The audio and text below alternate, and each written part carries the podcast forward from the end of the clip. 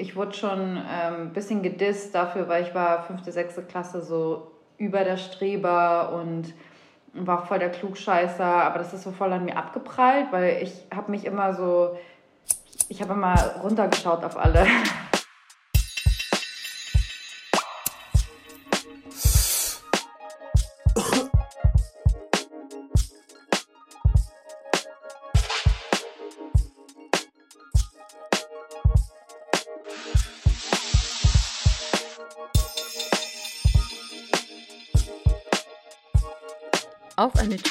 bzw. ein Beutel grüner Tee featuring Kardamom und Safran mit Wana Lima. Hallo und herzlich willkommen im Bedroom Studio von Auf eine Tüte. Heute skype ich mit der Frau, die in Deutschland MTV für einen Moment nochmal relevant gemacht hat, Wana Lima. Manche kennen sie als MTV Style Moderatorin, andere als DJ oder als sogenannte Influencerin. Ich freue mich, Wana bzw. Werner zu Gast zu haben. Hey Wana. Hi, was geht ab? Nicht viel, sitze hier in meiner Wohnung, wie die meisten von uns, trinke Leitungswasser, denk übers Leben nach. Was geht bei dir? Nix, eigentlich genau das gleiche. Trinke äh, Tee mit Matcha Latte gemischt und äh, genieße das Gespräch jetzt mit dir, das folgende. Nice. Hast du, bist du so dieser Typ, der so Teeschrank mit 50 Sorten hat? Ja, bisschen. Also ich trinke eigentlich immer die gleichen Teesorten. Ich trinke eigentlich immer selbstgemachte Mischung aus ähm, äh, grünem Tee, Kardamom. Äh, heißt Kardamom oder Kardamom? Kardamom. Ich dachte auch immer Kardamom, aber es ist so, nee, Kardamom. Das ist so wie bei Bonbon, Bonbon. Ja, äh, Kardamom und ähm, Safran. Ich mag aber auch so Lavendel oder Nelken oder Kurkuma. Ähm, ja, aber in der Regel, wenn du zu mir kommst, kriegst du den Special One Tea, also wirklich Grüntee, Grün-Jasmin-Tee mit Kardamom und Safran. Voll nice. Ich finde, so Tee selber machen so selber mischen ist auch einfach so richtig nice, weil du, wenn du das so in Beuteln kaufst, außer du kaufst so 20 Euro Tee in Galerie Lafayette, aber wir, also ist nicht so mein kind of budget, sage ich ganz offen. Aber so diese Beutel sind halt oft mit so Aromastoffen und das schmeckt dann nicht so geil. Aber wenn man so selber so mischt, dann ist es halt auch so easy gemacht. Ich habe von meiner Schwester jetzt so eine richtig gute Schwarztee-Mischung abgeguckt, die ich immer mache mit so nicem Schwarztee, Bergamotte, bisschen Rosen, Zimt, Kardamom und ja, das war's. Wer Bock hat, kann noch Orangenblüte reinmachen. Voll geil, ja. Ich hasse Teebeutel. Also mit Teebeutel kannst du mich jagen. Ich verstehe Teebeutel nicht. Ich mache immer losen Tee. Ich finde auch, wie du gerade gesagt hast, aromatisierte Tees. Ich habe jetzt gerade letztens erst so ein ausnahmsweise mal dachte ich, komm, überwinde dich mal, benutze mal einen Beuteltee, weil wir hatten hier welche so Fenchel-Bio-Tees und die waren aromatisiert mit Honig. Ich bin von dem mhm. Gestank dieses Aromas, dieses künstlichen Aromas, bin ich gestorben. Ich konnte das nicht trinken. Ähm, und deswegen, ich finde auch immer, wenn du das selber mischst, gerade auch mit Zimt, hast du gesagt, im Winter des Bocktodes. Ja, ich habe mal so einen Tee geschenkt bekommen, persische Kaktusfeige, auch mhm. in so Beuteln. Es, es, ich war so, erstmal Kaktusfeige noch nie in meinem Leben in Iran gesehen. Also I didn't know persische Kaktusfeigen-Tee was a thing. Und dann hat es auch irgendwie so weird gerochen und so, aber ich war auch so, warum denken immer so Leute, alles, was irgendwie so, ja, wenn die so, schreib einfach Kaktusfeige, warum musst du dich so blamieren für den Exotikfaktor, so persisch, mersisch? Weißt du, was ich aber auch gerade denke? Früchtetee. Ich ahne das Konzept von Früchtetee irgendwie nicht. Warum trinkt man Früchte im Tee? Ist doch Früchte ganz normal oder mach Smoothie, aber warum Früchtetee. Ich ahne das gar nicht, das ist auch so richtig deutsch. Früchtetee. Früchtetee ist für mich dieses Getränk, was es auf Klassenfahrt in Jugendherberge gab. Ja. So in kalt aber auch meistens. Ja. Und es schmeckt halt immer so nasty. Es ist immer, man weiß auch nicht, welche Früchte sind. Es ist irgendwie so Waldfruchtmischung. In Anführungszeichen. Und ich hasse Früchtetee. Und ich verstehe auch ja, ich verstehe das Konzept auch nicht, weil ich bin so, wenn, wenn ich so richtig, ja eben, trink doch einen Saft, warum jetzt Früchte-Tee? Ich mag aber auch nicht, wenn man so Früchte in so Schokolade reinmacht, so diese so Schoko-Orangen-Mix oder schoko also Schoko-Kirsch-Torte oder so kann nice sein, aber so diese Tafel Schön. Schokolade, wo noch so Birnenscheiben oder so drin sind. Ich bin so, Schöne. man muss nicht, das, das gibt ja auch nicht mal Vitamine. Warum soll ich diese Früchte da drin essen? so, what's the point? Ja, fühle, 1000 Prozent. Ja, gehen wir mal von deinem Schrank weg und kommen zum Thema What's in your bag. Ich weiß, du sitzt jetzt in einer Küche und mhm. hast wahrscheinlich zu Hause keine Handtasche um die Schulter. Ich meine, manche vielleicht schon, weil sie auf 200 Quadratmeter leben und so ein paar Sachen immer griffbereit brauchen, aber vielleicht erinnerst du dich noch an die Essentials, die du immer dabei hattest, als du noch unterwegs warst. Ja, also Essentials sind eigentlich immer selbstredend oder selbsterklärend Schlüssel, Portemonnaie, Telefon, Lipgloss. Ohne Lipgloss ist richtig wack, weil ja, meine Lippen trocknen halt hart aus und dann befeuchte ich die immer mit meiner Zunge und dann werden sie noch trockener. Also Lipgloss voll wichtig für die Lebensqualität und ähm, wenn irgendwas ist, dann auch noch gerne ein Beutel äh, Schminke mit meinen Schmink-Essentials. Ähm, aber sonst, ähm, wenn ich ins Büro fahre, dann halt einfach äh, ja, Laptop äh, und Ladekabel. Aber sonst voll langweilig. Ich habe eigentlich kaum was dabei. Mein Büro ist halt hier um die Ecke. Das heißt, ich muss kaum was mitnehmen, weil eigentlich auch alles im Büro da ist. Und wenn ich irgendwas vergesse, dann kann ich schnell rüber. Aber ähm, wenn ich unterwegs bin, dann tatsächlich voll wenig. Ich habe früher richtig viel mit mir rumgeschleppt, muss ich sagen. Ähm, und ich bin mittlerweile auch so, dass ich, wenn ich rausgehe, voll oft einfach ohne Tasche rausgehe, einfach nur ein Lipgloss in der Hosentasche habe, mein Handy und mein Portemonnaie und that's it. Und Schlüssel. Das ist voll gut. Ich habe auch so einen Mantel mit so großen Taschen, wo so die wichtigsten Sachen reinpassen. Und wenn ich nichts außer dem mitnehmen muss, oder jetzt, wenn ich spazieren gehe, nicht manchmal noch so Flasche Wasser so in die Hand. Aber ja. ich liebe so, keine Tasche auch mal zu haben. Man fühlt sich irgendwie anders frei.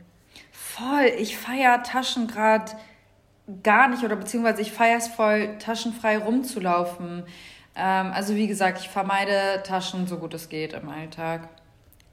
Wenn es halt nicht sein muss. Also wenn ich vor allem Leute jetzt einfach so treffe draußen, dann auf keinen Fall Tasche mitnehmen. Ähm, was sind so diese Schmink-Essentials, die du vorhin erwähnt hast, die du dann immer dabei hast, wenn du einen Schminkbeutel dabei hast? Ähm, mein Beauty Blender mein Translucent Powder äh, und das, äh, der dazugehörige Pinsel, Concealer, ähm, Lip Liner, ähm, Bronzer, Rouge, oder beziehungsweise Blush, Blush-Pinsel, ähm, manchmal sogar, ähm, ach so, Highlighter ganz wichtig. Foundation habe ich manchmal auch dabei, so ein Foundation Primer, das ist so eine Mischung aus Foundation und Primer. Augenbrauenstift. Oh, ich habe, also wenn ich meine Make-up-Tasche dabei habe, dann ist auf jeden Fall sehr viel drin. Okay, ich habe es mir irgendwie minimalistischer vorgestellt. aber ich meine, am Ende des Tages, du bist auch so Make-up-Influencerin. Oder ich weiß nicht, was ist eigentlich so, wie nennt man das so? Make-up-Expertin, Bloggerin? Journalist, ja, Make-up-Journalistin, Beauty? Ich habe, das ist voll die gute Frage. Ich weiß es selber nicht, weil das Ding ist, Bloggerin bin ich nicht. Ich bin auch kein, keine Make-up-Expertin in dem Sinne, weil ich nicht weiß, als wann, wann man als Expertin gilt, aber mäßig bin ich Experte, mäßig bin ich Blogger, mäßig bin ich Guru. Also vom Ding her, ich weiß gar nicht. Beauty Pro würde ich vielleicht einfach sagen. Keine Ahnung. Beauty Pro oder auf gut Deutsch Schönheitsprofi. Ja, ich, oh Gott, ich weiß es gerade gar nicht. Beauty King. Ich bin Beauty King. Beauty King finde ich auch gut. Beauty Enthusiast. Lol. Auf Englisch klingt es immer direkt viel wichtiger und besser. Ich würde einfach auf Deutsch sagen Make-up-Expertin. oh Gott, sorry. Das hat mich jetzt gerade voll Dings gemacht, ne? Ich weiß es gerade gar nicht. Nee, ich finde, also das Ding ist so dieser Zusatz, so Expertin. Ich weiß nicht, ob du früher auch Pro 7 gepumpt hast. Ich in meiner Schulzeit sehr viel. Und dann stand ja auch so Adelsexpertin, Promi-Expertin und so. Und ich finde es irgendwie so, ich meine, du, du studierst ja nicht Adel oder Promi oder Make-up, aber somehow bist du Expertin. Ich finde äh, genau so. Expertise braucht kein Studium, das finde ich cool. Macht es zugänglicher. Aber genau, du läufst viel ohne Tasche rum, sagst du, aber für manche Dinge braucht man ja auch keine Taschen. Zum Beispiel Emotional Baggage trägt man auf den Schultern, aber da brauchst du keinen Rucksack für. Was schleppst du gerade so mit dir rum? Also jetzt gerade während der Corona-Zeit auf jeden Fall ähm, habe ich richtig krass Weltschmerz.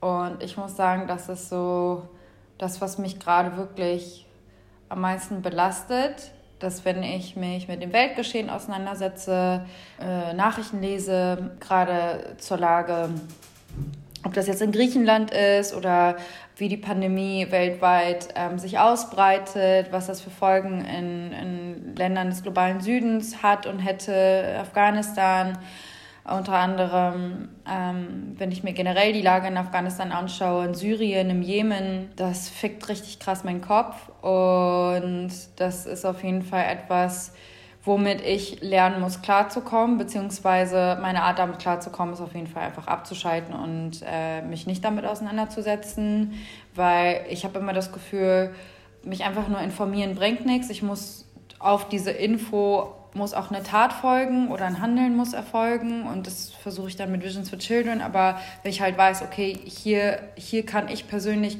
kann nicht mehr, so ich bin eingeschränkt in meiner, äh, in meiner Macht, dann ja, versuche ich mich gar nicht mehr über gewisse Themen oder mich mit gewissen Themen auseinanderzusetzen für ein paar Tage, um einfach Ruhe zu bekommen. Weil ich persönlich einfach zu sensibel bin, um damit klarzukommen.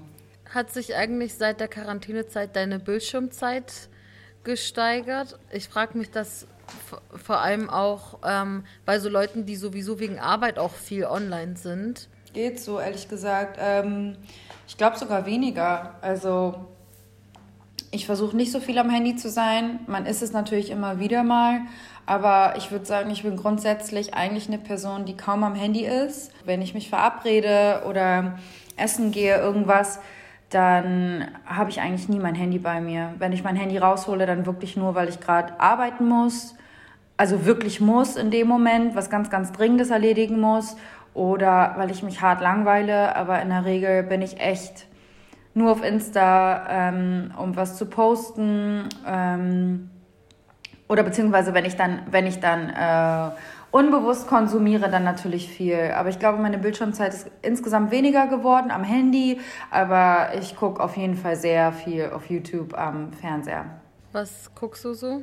ehrlich gesagt alles Mögliche, was mir auf meiner Startseite empfohlen wird. Das ist immer voll die Mischung aus so richtig heftigen Trash-Themen, so Kardashian-Clips, so Make-up-Tutorials, ähm, irgendwelchen Celebrity-Gossip, irgendwelche Wannabe-Psychoanalysen über Celebrities, ähm, über ja, wissenschaftliche Themen, ähm, Ernährung, Astronomie, ähm, Politik, Kultur, alles Mögliche. Aber das meiste, glaube ich, was ich jetzt gerade mache, auch um auf dieses Emotional Baggage zurückzukommen, um mit diesem Weltschmerz klarzukommen, ist wirklich äh, Astronomie-Dokus, weil das setzt nochmal so alles in Relation, in Perspektive.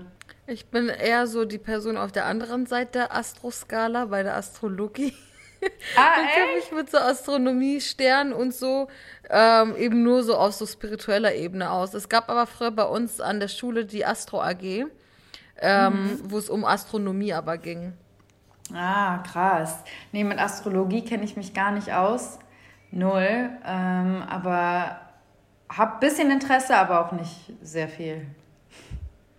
Ja, es ist auch nicht so ein Tunnel, wo ich zu jedem sage, hey, komm, gib mir deine Hand, wir gehen da zusammen mal durch, weil man kann da auch, also ich finde, man muss das auch so ein bisschen kritisch rezipieren auf jeden Fall. Es ist nichts, wo ich jetzt sage, so, ähm, weil manche Leute, die schieben dann so ihr ganzes Leben auf so Sternzeichen, sagen, ja, sorry, dass ich irgendwie mich wie ein Arschloch verhalten habe, ich bin nun mal wieder. Ja, und? Also so, ich bin so, ich niemand wird als Arschloch geboren.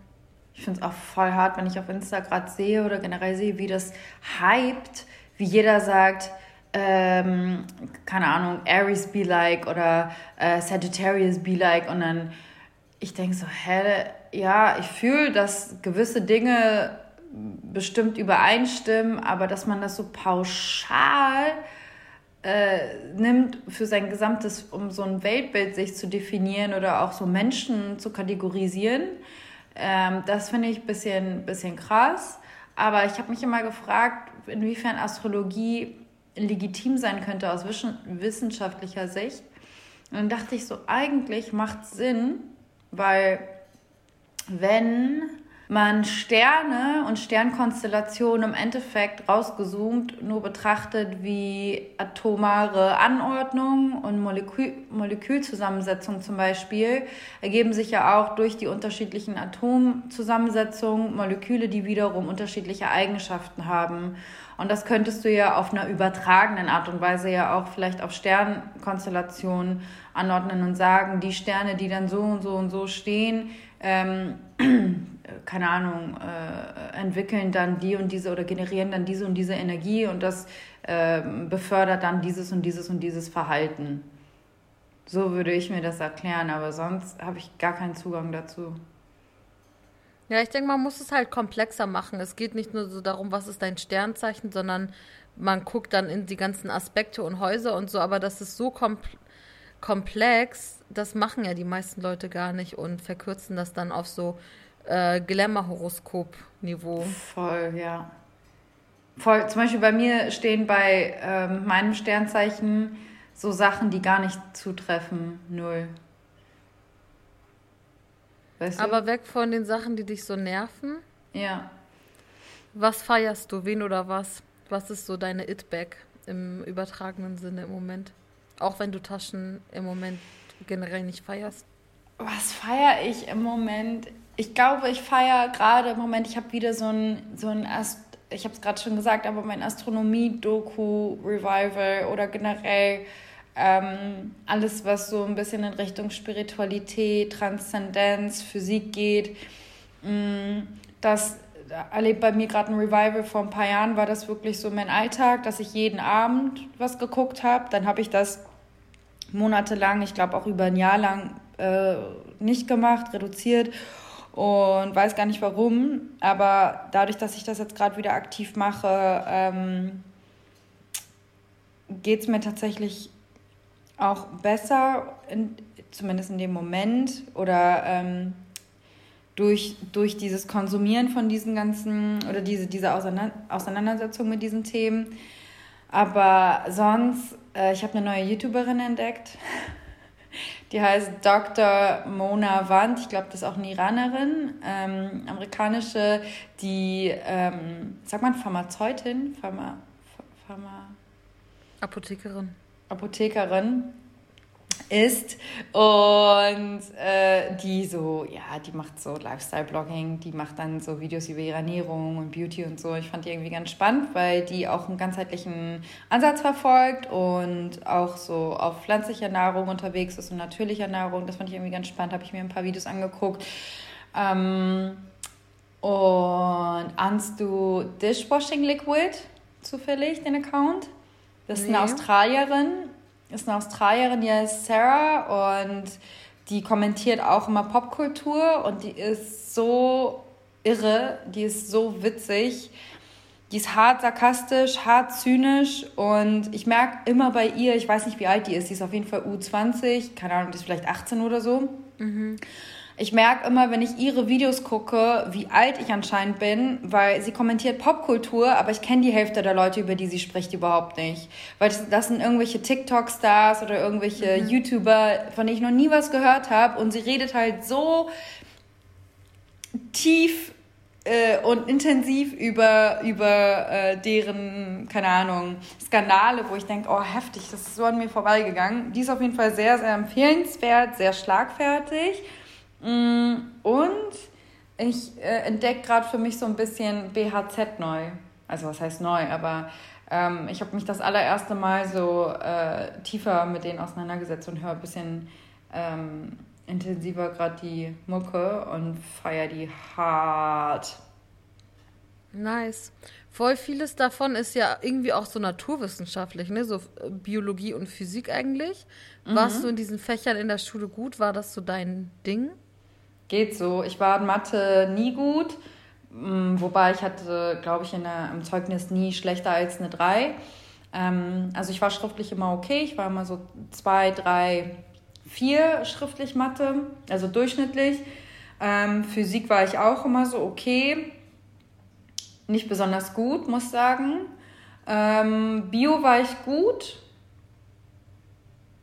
Und ich glaube aber, dass das Ding zum Beispiel bei Physik war, dass ich finde, der Zugang zu diesen Fächern in der Schule so, ach, der ist, der ist einfach so richtig, äh, wie sagt man, ähm, das ist so richtige Schul, Schul, äh, äh, so ein richtiges Schulwissen. Also dir wird gar nicht ein ganzheitliches Wissen oder ein ganzheitlicher Zugang zu einem Thema vermittelt. Das heißt, du weißt mhm. gar nicht, warum das jetzt relevant sein könnte, warum das relevant für dich ist, für dein Leben, für dein Weltbild.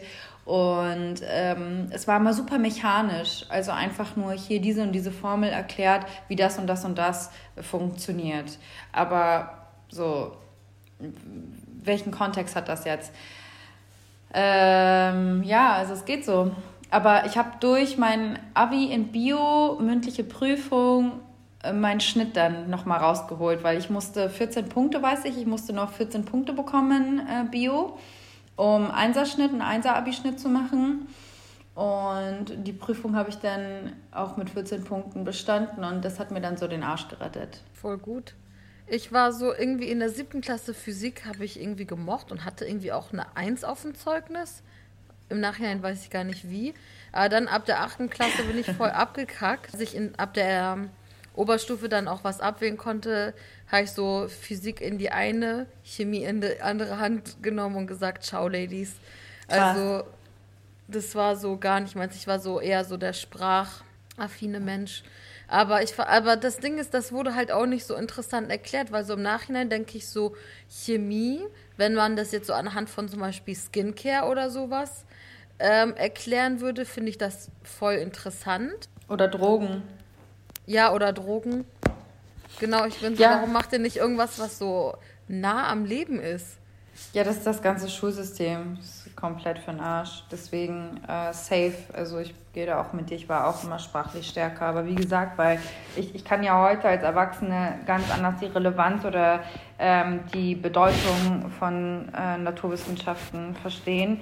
Aber ich glaube auch deswegen ähm, ist auch in, im Massenbewusstsein da immer noch der Eindruck davon, dass Naturwissenschaften immer nur ganz klar streng logisch und sachlich sind. Aber man vergisst halt, dass es auch eine spirituelle Ebene haben kann, dass das eine äh, subjektive Ebene hat, einfach eine emotionale, weil am Ende des Tages wird Wissenschaft auch von Menschen gemacht und mhm. das beeinflusst halt unser komplettes Leben. Und ich mhm. glaube einfach, wenn, wenn, äh, ja, das ist, das ist jetzt nochmal ein anderes Thema, aber ich glaube, das ist einfach wirklich dieses, dieses Dings, dieses äh, vor allem deutsche Schulsystem. Es gibt doch, glaube ich, in Schweden dieses, wie heißt denn das, wenn die so projektbezogen arbeiten, dass sie dann zum Beispiel das Thema Starbucks haben Mhm. Und dann gehen sie anhand von Starbucks, gehen sie dann durch, keine Ahnung, dann machen die Rechnungswesen, Mathe, dann gehen die auf Marketing, dann gehen die, keine Ahnung, wie wird Kaffee eigentlich, also Biologie, Geologie und äh, Landwirtschaft, keine Ahnung, diese ganzen Themen, gesellschaftliche Themen. Also, dass sie innerhalb von einem Projekt irgendwie alle Themen abklappern. Das ich glaube, dann bleibt nice. das auch krasser hängen. Das ist voll nice. Ja, ich glaube, was mich zum Beispiel auch so fertig gemacht hat damals, war, dass so unser Physiklehrer auch voll die Mindgames mit uns gespielt hat. Und manchmal waren so Aufgaben, wo man sozusagen aufgrund von ähm, Common Sense erkennen musste, dass es ein Scam ist oder so. Und ich war dann so mega paranoid dann bei jeder Prüfung. Und dann war irgendwie so eine Aufgabe, so ja, du willst irgendwie mit dem Auto so und so viel Kilometer fahren und der Reifendruck beträgt so und so viel, wie viel Luft musst du rauslassen, ähm, damit das so gut klappt. Und ich dachte, ich habe voll so äh, den Da Vinci-Code geknackt und habe so geschrieben, ja, ich bin 15 Jahre alt und habe von diesem Phänomen noch nie etwas gehört. Ja, direkt null Punkte für diese Aufgabe, weil das es, es war, oh. es hätte man wohl lösen können. Was? Ja. Oh Gott, wie gemein. Wo bist du zur Schule gegangen? Buchholz, Albert Einstein Gymnasium. Ach krass, okay. Ja. Und war das gut? Ja, also das Ding ist, es war halt so eine wannabe Elite-Schule, aber nicht so wirklich. Aber die haben so von Niedersachsen mal so einen Preis gewonnen, weil die, bevor diese Prüfung da waren, so fett renoviert haben. Eine Woche lang, als diese Prüfung waren, so in jeder fucking Stunde Gruppenarbeit und so, auch wenn es nicht gepasst hat. Und die haben so voll den Glow-Up gemacht und dann so diesen Preis gewonnen. Aber eigentlich war es so eine pretentious Bonzenschule, wo die meisten so in der Jungen Union waren oder unpolitisch und ähm, ja, die coolen Kids waren auf einem anderen Gymnasium oder halt auch einfach nicht auf dem Gymnasium. Okay, fühle. Krass. Warst du Gymnasium? Ja, erstmal nicht. Ich war ähm, erstmal auf der Gesamtschule und dann bin ich nach der sechsten ähm, verlegt worden. Oder was heißt verlegt worden? Ich bin dann, wie sagt man? Befördert. befördert worden. Ja, mir wurde dann gesagt, ich äh, könnte äh, wohl eine Klasse überspringen oder mhm. äh, würde aufs Gymnasium wechseln. Dann bin ich aufs Gymnasium gewechselt und ja, dann war erstmal Krise, weil da war auf einmal ein ganz anderes Niveau. Ähm, mhm. Und dann habe ich auch das erste Halbjahr, war ich nicht so gut, habe meine erste fünf gehabt in Mathe und so. Und dann ging es aber wieder und dann war alles cool. Ja, ich finde so diese Transition aufs Gymnasium voll krass. Bei mir war das so, ich war in Schleswig-Holstein in der Grundschule und wäre dann nach der vierten, ich hatte eine Realschulempfehlung bekommen und mhm. ähm, wir hatten so Nachbarn, das war so eine afghanische Familie, mit dem meine Eltern auch so close waren und der Sohn war so alt wie ich. Und er hatte eine Hauptschulempfehlung bekommen und unsere Väter haben sich so verschworen, die waren so, nein, deswegen Rassismus. Die sind so 7 Uhr morgens dann zur Anmeldung im Gymnasium gegangen und haben uns da beide raufgekriegt irgendwie. Aber dann Krass. sind wir umgezogen nach Niedersachsen und da gibt es so Orientierungsstufe erstmal, fünfte, sechste, was so wie Gesamtschule ist. Und da habe ich mich relativ wohl gefühlt. Es gab so voll viele Kennex bei mir in der Klasse. In der sechsten Klasse haben wir so in der, in der Gruppe zusammen auch so für den Musikunterricht so ein Rap geschrieben und es war so einfach so meine Welt. Und dann bin ich aufs Gymnasium gekommen und war so, what the fuck ist, was ist diese Subkultur? Ich fand es unangenehm und habe dann auch voll viel so angefangen, so Sachen von mir zu verstecken, die ich so vorher zelebriert habe. Zum Beispiel, ich habe dann niemandem erzählt, ich schreibe Rap-Songs, sondern habe so gesehen, ah, okay, Rap wird so assoziiert mit so in Anführungszeichen asozialen Kanacken. Und ähm, auf dem Gymnasium kannst du dieses Image nicht bringen. Und ähm, habe dann irgendwie so, ja, nee, ich höre jetzt eher so Rock und Punk und so, bin so Alternative und habe dann so unter der Hand so zu Hause Jean Paul noch gepumpt, aber es war dann so, mm. es war dann eher so schambesetzt und erst als ich dann so umgezogen bin, habe ich so gemerkt, nee, eigentlich man kann auch einfach alles davon mögen. Krass. Ja, was sind bei dir so Sachen, für die du dich früher geschämt hast, aber heute äh, feierst du es? Ich weiß nicht, ob ich sagen würde, dass ich es heute feiere oder dass ich mich heute nicht mehr dafür schäme. Also doch, ich schäme mich nicht mehr dafür, aber Körperbehaarung safe. Äh, kennst du safe auch? Ich glaube, jedes orientalische Mädchen oder 90 Prozent aller orientalischen Mädchen kennen das, dass man gehänselt wird, wenn man einen Darmbart hat oder weil man dicke Augenbrauen hat oder weil man Haare auf den Arm hat oder Haare im Gesicht hat oder Haare am Steißbein hat oder Haare an den Beinen hat, was weiß ich. Also eigentlich Haare am ganzen Körper. Und das war auf jeden Fall, ähm, ich war voll selbstbewusst, muss ich sagen. Also ich war so voll mobbingresistent. Ich habe gemerkt, so Revue passierend, ich wurde eigentlich fünfte, sechste, naja, ich wurde nicht gemobbt in dem Sinne, aber ich wurde schon, ich wurde schon ähm, ein bisschen gedisst dafür, weil ich war fünfte, sechste Klasse so über der Streber und war voll der Klugscheißer, aber das ist so voll an mir abgeprallt, weil ich habe mich immer so ich habe immer runtergeschaut auf alle. deswegen mhm. war das so. Ähm, deswegen hat mich das gar nicht getoucht. Und auch, dass ich, ich war immer sehr dünn. Dafür wurde ich auch äh, geärgert auf jeden Fall. Aber es hat mich, wie gesagt, alles nicht so getoucht. Das Einzige, was mich dann so auf jeden Fall, wo ich mich für geschämt habe, war Körperbehaarung ganz, ganz lange. Und erst seit ein paar Jahren bin ich so, dass ich denke, okay, das ist so, äh, das ist voll nicht cool wie man darüber denkt und das sollte viel mehr gefeiert werden. Und ich bin jetzt selber nicht so, dass ich ähm, voll jetzt behaart rumlaufe oder mich ähm, gar nicht mehr enthaare. Ich enthaare mich auf jeden Fall immer noch. Also ich schäme mich nicht mehr dafür. Mir ist es vielleicht dann äh, in gewissen Situationen ein bisschen unangenehm, aber insgesamt sehe ich das ganze Thema einfach viel, viel lockerer und lerne auch einen viel gesünderen Umgang damit. Hilft es dir dabei, ähm, dich weniger dafür zu schämen, durch so Trends, wie das dann Leute sagen, hey, ich finde deine Augenbrauen voll schön? Also, dass plötzlich so Augenbrauen wie deine und meine als schön gelten? Oder ist das für dich eher so, dass, ja, was löst es so bei dir aus?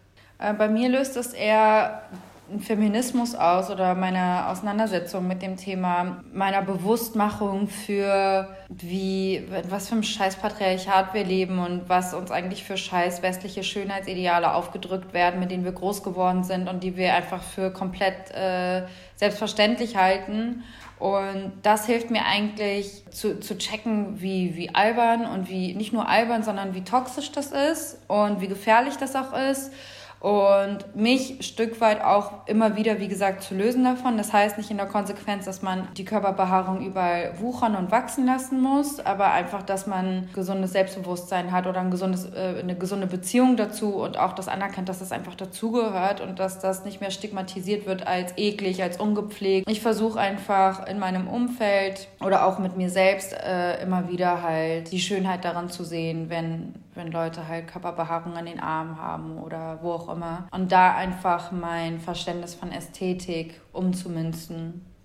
Und mir hilft da auf jeden Fall, wenn ich Menschen im Internet sehe oder Menschen auch in Real Life, die ihre Körperbehaarung einfach dran lassen. Das hilft mir voll, weil durch diese ständige Reproduktion von, von einem Bild, das, das erste Mal, wenn du ein Bild siehst, was dich stört oder was äh, mhm. irritiert, bist du beim ersten Mal noch so, hä, krass, das, doch, das sieht doch gar nicht schön aus. Beim zweiten Mal bist du immer noch so, beim dritten, vierten, fünften, aber beim 30., 40., 50., 60. Mal denkst du so, ah, nee, das sieht, das irgendwie, das fängt dir an zu gefallen, je öfter, gefallen. Je öfter du etwas siehst, je öfter etwas reproduziert wird, je mehr Leute das machen, desto, das, ja, wir sind halt Herdentiere merke auch, dass so Sehgewohnheiten voll viel so ausmachen darin, was man als ästhetisch empfindet oder nicht. Also bei mir hatte das eben auch so mit zum Beispiel so Ästhetisierung von dicken Körpern zu tun, dass man die eben nicht in den Medien nur so als Krankheitsbild oder als so ähm, Last oder äh, wenn es um Diäten oder sowas geht, sieht, sondern auch irgendwie im Fashion-Kontext oder Kontext von irgendwie das einfach so ein Hipster-Bild, wie es so tausend davon mit schlanken Körpern gibt, aber eben auch mit unterschiedlichen Körpern, aber eben auch so Körperbehaarung. Ich habe neulich so einen Account gesehen von so einer Astrologin aus London. Die macht auf jeden Fall super viele so ästhetische Fotos von sich mit so krassen Heels und Stringtangas und so nice Unterwäsche und so, aber sie ist mega behaart und hat super dunkle Haare. Und das sieht einfach so cool aus und auch einfach so, ähm, ich feiere, dass sie das dann sozusagen trotzdem mit so einer Hyperfemininität so kombiniert, mhm. weil es dann oft irgendwie so ist, okay, wenn du so ähm, eigentlich so blonde Haare hast, die du dann so pink färbst unter deiner Achse oder so, dann ist es auch ästhetisch. Aber wenn, wenn du so eine richtig starke und dunkle Körperbehaarung hast, ähm, wie es halt ähm, oft eher so bei schwarzen Frauen und Frauen of Color so der Fall ist oder auch bei äh, Transfrauen teilweise, dass das dann so als eklig immer noch gilt, obwohl das sozusagen eigentlich ja jetzt wieder cool ist.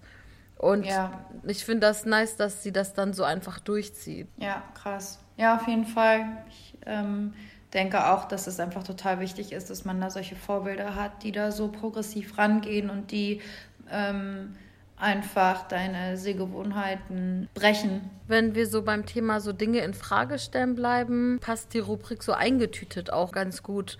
Weil da geht es darum, was ist so deine größte Errungenschaft, die aber für die Gesellschaft vielleicht gar nicht als so eine Leistung gilt, die vielleicht nichts ist, was man sich auf den Lebenslauf schreiben würde. Es gibt doch dafür, glaube ich, so einen Begriff, Canacademic. Also ich würde sagen, ich bin gleichermaßen assi wie kultiviert. Und äh, ich glaube, das ist auf jeden Fall, ich äh, habe so gute zwei Seiten zwischen richtig asoziale Rapmusik feiern, hören und Slang und asoziale Witze mögen. Äh, aber und gleichzeitig sich auch für das Weltgeschehen interessieren, sich engagieren gesellschaftlich, ne, für die richtigen Dinge einstehen, die richtigen Werte vertreten, ähm, äh, vegane, veganen Joghurt kaufen und dies, das. Ähm, das vielleicht so ein bisschen, was man sich nicht auf den Lebenslauf schreiben würde. Ähm, aber ansonsten, ich glaube, was, was meine größte Errungenschaft ist, ist meine persönliche Erleuchtung und die Überwindung der Angst vor dem Tod. Ich glaube, das würde ich sagen, dass ich, dass ich einfach so auf so einer, nicht auf einer Ego-Ebene, sondern auf so einer tiefer gehenden Ebene, wenn ich das so anschalte, so dieses tiefere Bewusstsein, dann habe ich so Seelenfrieden und keine Angst vor dem Tod. Und das, glaube ich, ist das ganz schön Baba. Hast du nur keine Angst vor deinem eigenen Tod oder auch vor dem Tod deiner Friends and Family? Äh, ich, gar, ich glaube gar nicht an den Tod.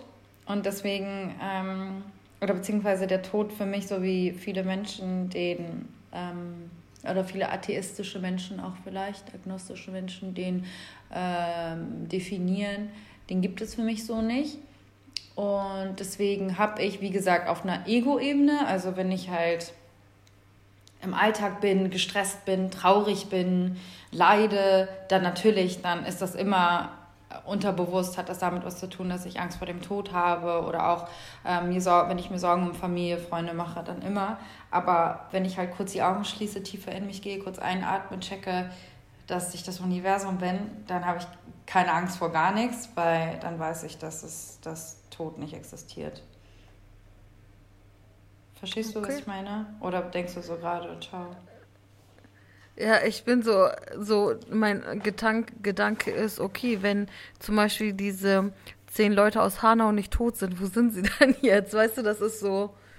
Ja, ich weiß, was du meinst. Ja, aber das, das ist das komplett andere Level davon. Das ist halt diese menschliche Ebene davon, wo wir erstmal natürlich über Ungerechtigkeit sprechen müssen. Und äh, das bedeutet eben nicht, also das ist nicht gleichzusetzen mit, weil ich nicht an das Konzept von Tod glaube, ist jeder Tod bedeutungslos, mhm. sondern ähm, das ist einfach auf einer spirituellen Ebene, dass ich zum Beispiel jetzt, was die Opfer von Hanau betrifft, äh, einfach mir wünsche, dass deren Seelen in Frieden ruhen und dass ich mir sicher bin, dass, dass, sie, dass deren Energie nicht verschwunden ist, dass deren Energie immer noch in der Welt ähm, vorhanden ist, auch wenn wir sie jetzt auf dem Bewusstseinslevel, auf dem wir unterwegs sind oder mit dem Bewusstseins, mit dem wir unterwegs sind, nicht so richtig spüren oder greifen können.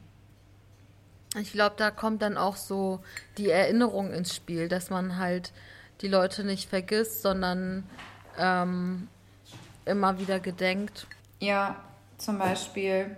Ich denke, das ist wichtig. Ich denke, dass man ähm, positive Energie auch raussendet, dass man auf so einer politischen, gesellschaftlichen Ebene denke ich eben auch, dass, dass, ähm, dass das natürlich richtig schrecklich ist und dass es ähm, nicht nur unnötig war, sondern total grausam und dass dann auch entsprechend damit ähm, umgegangen werden muss und dem Ganzen auch eine Bedeutung beigemessen werden muss und äh, darauf auch, daraufhin auch Konsequenzen folgen. Da ist das Mindeste, dass, dass sie nicht vergessen werden und dass, sie, mhm. dass diese Geschehnisse immer wieder in ins Gedächtnis gerufen werden. Das ist das Allermindeste, aber da, da müssen ja viel drastischere Maßnahmen folgen. Kommen wir zur Schultüte. Was würdest du gerne Leuten auf dem Weg mitgeben? Mm, ich würde gerne Leuten raten, oder beziehungsweise ich rate allen, die zuhören, dass sie ganz radikal Social Media cutten oder beziehungsweise äh, runterfahren. So gut es geht, wirklich die Insta-App oder welche Apps auch immer ihr auf dem Handy habt, immer wieder deinstallieren, ähm, euch wirklich Zeit nehmen für euch selbst, baden, spazieren, Fahrrad fahren, lesen, singen, malen, was weiß ich, irgendwelche Sachen mit Freunden telefonieren, mit Eltern äh, abhängen, kochen. Also einfach viel mehr Zeit sich für sich selbst nehmen und sich aktiv mit, mit sich selbst beschäftigen. Also gar nicht jetzt mit seiner eigenen Psyche oder wie auch immer, aber einfach nur irgendwie sich die Zeit, die man hat, diese wertvolle qualitativ nutzen, weil ich merke einfach, dass das so viele Leute unglücklich macht, Social Media Konsum, so dieser übermäßige, ich meine jetzt nicht 20, 30 Minuten am Tag, aber so dieses mehrere Stunden am Tag und immer wieder und immer so automatisch vor allem, ohne dass du es merkst. Man vergleicht sich mit anderen, man, das sieht äh, bei anderen immer alles so geil aus und dann denkt man immer automatisch, man ist ein Loser, bei einem selbst geht gar nichts und was hat man überhaupt erreicht und warum dies, das, ist, glaube ich, für mich einfach so einer der wertvollsten oder wichtigsten Ratschläge, die ich mitgeben kann. Und natürlich, wie man es jetzt auch vielleicht erahnen konnte durch das Gespräch mit dir, sich spiritualisieren. Also sich ähm, mehr mit äh, Religion auseinandersetzen und mit diesen ganzen Themen. Ja, ich, das ist jetzt so voll so der wholesome Turn. Man würde so denken, okay, sogenannte Influencerin Wana plötzlich so geht offline werde spirituell. Am Ende eigentlich Step-by-Step-Kapitalismus in Trümmern setzen. Ja, absolut. Denn ich habe gestern noch äh, darüber gequatscht ähm, mit meinem Mann. Ich meine, wenn du eine Sache auf der Welt verändern könntest, was wäre es? Und er hat vor lange überlegt und ich habe auch überlegt. Und da meinte er, er würde wahrscheinlich, ohne jetzt darüber nachzudenken, was das für Konsequenzen langfristig hätte, einfach jetzt nur so frei heraus, utopisch mhm. gedacht, würde er das äh, Weltvermögen einfach gerecht aufteilen. Und ich, ja, okay, gut.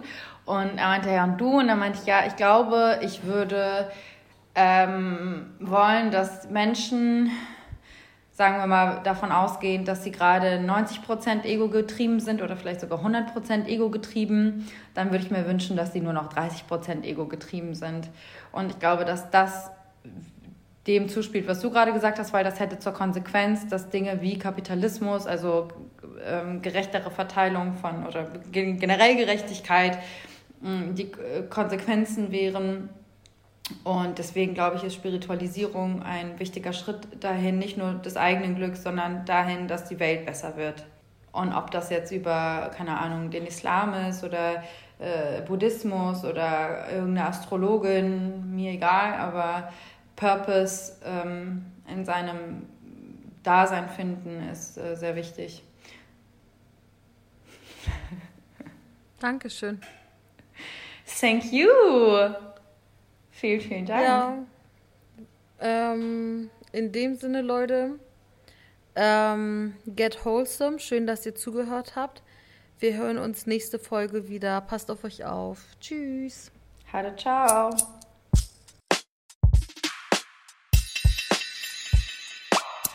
Das war der Podcast auf eine Tüte.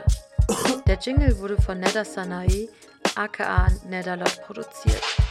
Konzept, Produktion und Redaktion sind von mir, Hengame Yakubi Farah.